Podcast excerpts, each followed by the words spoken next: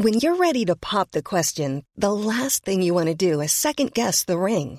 At Bluenile.com, you can design a one of a kind ring with the ease and convenience of shopping online. Choose your diamond and setting. When you find the one, you'll get it delivered right to your door. Go to Bluenile.com and use promo code LISTEN to get $50 off your purchase of $500 or more. That's code LISTEN at Bluenile.com for $50 off your purchase. Bluenile.com code LISTEN. This is a journey into sound. Fellas, I'm ready to get up and do my thing. Oh, yeah. Let's get it on. It's time to get down. I know you're gonna dig this. Hello and welcome to the 100 Greatest R&B Songs. My name is BJ Barry, and these are the greatest R&B songs of all time, and the stories behind them. So let's get started. Today we take you back to 1992. The group SWV. Right here, the Human Nature remix.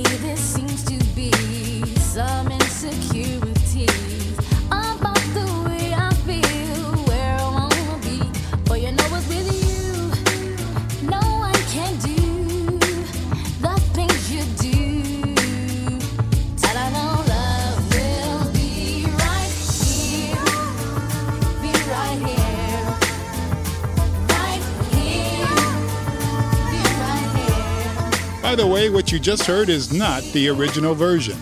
This version comes from the movie Free Willy. SWV, the acronym for Sisters with Voices, are Coko, Taj, and Lelee. New York City girls from the Bronx and Brooklyn.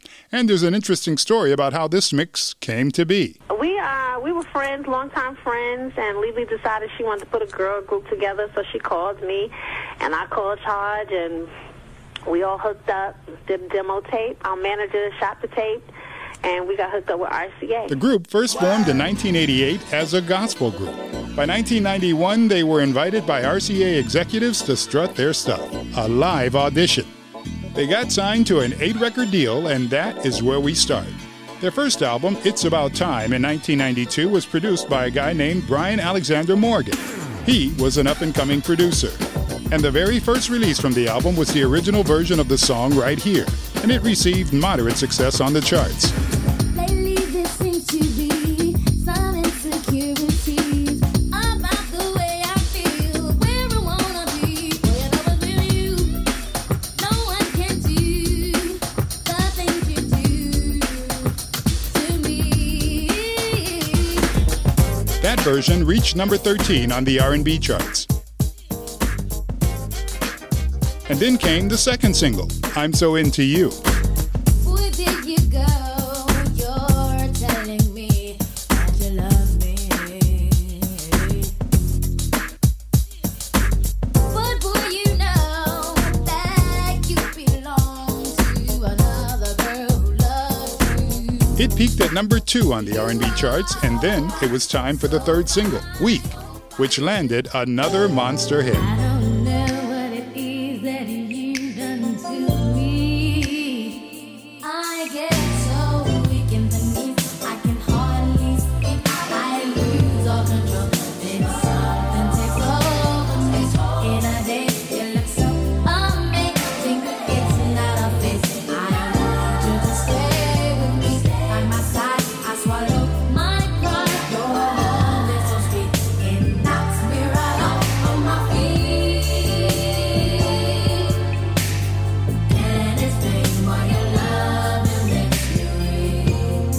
Album had gone multi-platinum and SWV were well on their way.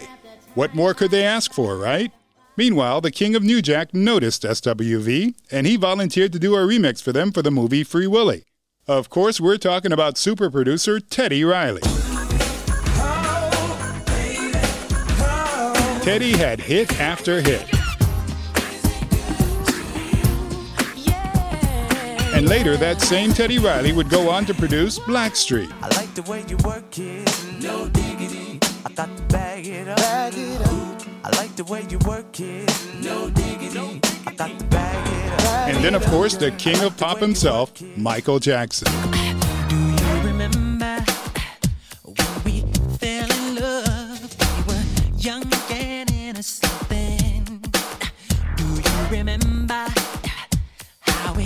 all began? It just seemed like heaven, so I did it. Do you remember? So now that we've got that behind us, it was 1992 going into 1993. SWV had three successful singles, and here comes Teddy Riley. He was producing out of Virginia Beach at the time. He had a studio next to a high school called Princess Anne High School. Some of the kids from that high school tried to hang out around Teddy's studio, but he wouldn't let them in. Those kids, by the way, were in the high school marching band, and they also had a four-piece R&B type band called the Neptunes. So they would hang out in Teddy's parking lot rapping because he wouldn't let them in. This is Teddy telling the story to BBC's Radio 1 in 2013. My first encounter with Pharrell was they were trying to get to the studio because they thought my studio was just a studio you rent out. They didn't know that was your studio. it was my studio Okay. and it was private. Mhm.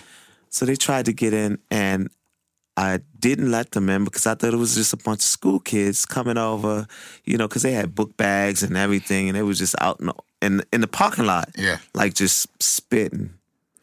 Then I said, you know what? I need to do a talent show. So I did a talent show consecutively every year at their school, which was across the way of my studio. Mhm.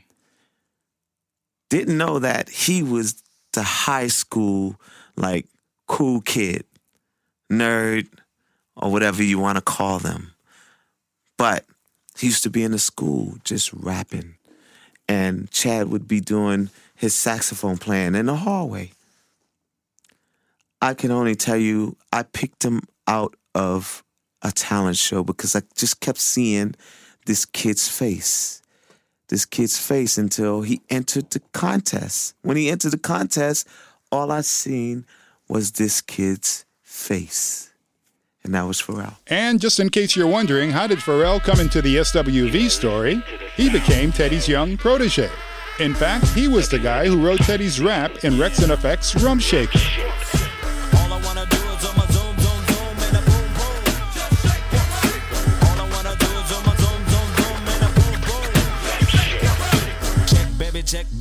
Two, three, four. Check, baby, check, baby, one, two, three. Check, baby, check, baby, one, two.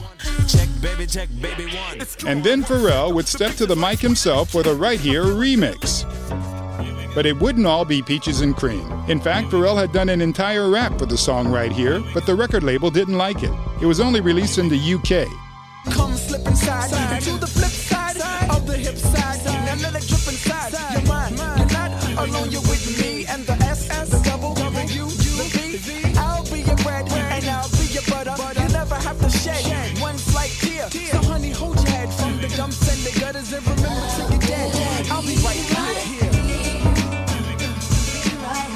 And then Teddy decided okay, the record label doesn't want the rap, but how about this part?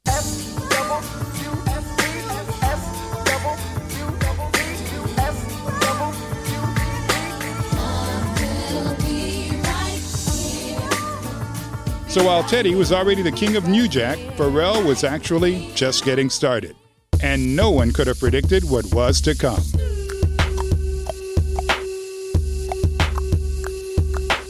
Pharrell had hit after hit.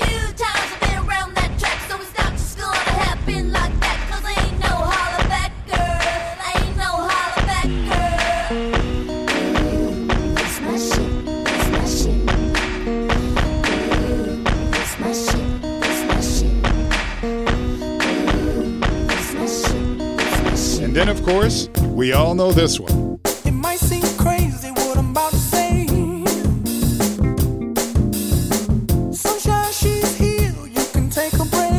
Something must be in that Virginia Beach water.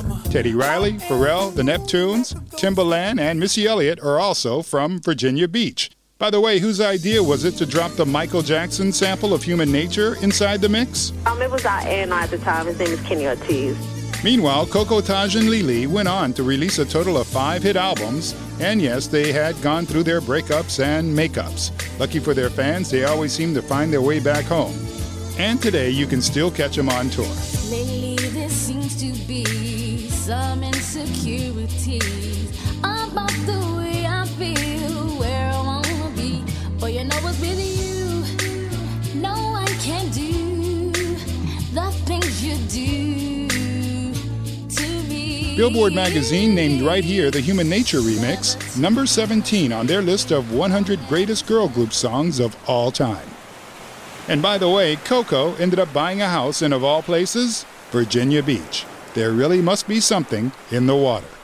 Lately there seems to be some insecurities about the way I feel, where I wanna be. Boy, you know it's with you. No one can do the things you do to me. You've been listening to the 100 greatest R&B songs of all time. Before we let you go, we'd like to remind you to subscribe to this podcast. Check out our playlist on Apple Music and Spotify. And while you're there, make a song suggestion. And the beat goes on. We'll see you the next time.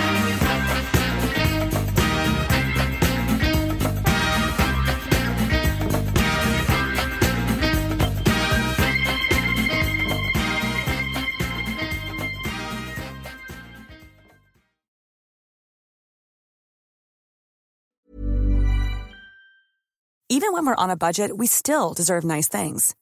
Quince is a place to scoop up stunning high-end goods for 50 to 80% less than similar brands. They have buttery soft cashmere sweaters starting at $50, luxurious Italian leather bags, and so much more. Plus, Quince only works with factories that use safe, ethical, and responsible manufacturing. Get the high-end goods you'll love without the high price tag with Quince. Go to quince.com slash style for free shipping and 365-day returns. Okay, I have two new obsessions that I need to share with you. Impress No Glue Press On Manis and Impress Press On Falsies Lashes. Trust me, these are getting ready game changers. Both require no glue, so there is no damage to your natural nails and lashes, no mess, and no annoying dry times. Just one step and you're done. Boom. Instant glam. Visit impressbeauty.com slash presson and use code PRESSON25 at checkout for 25% off Impress Manicure and Press On Falsies.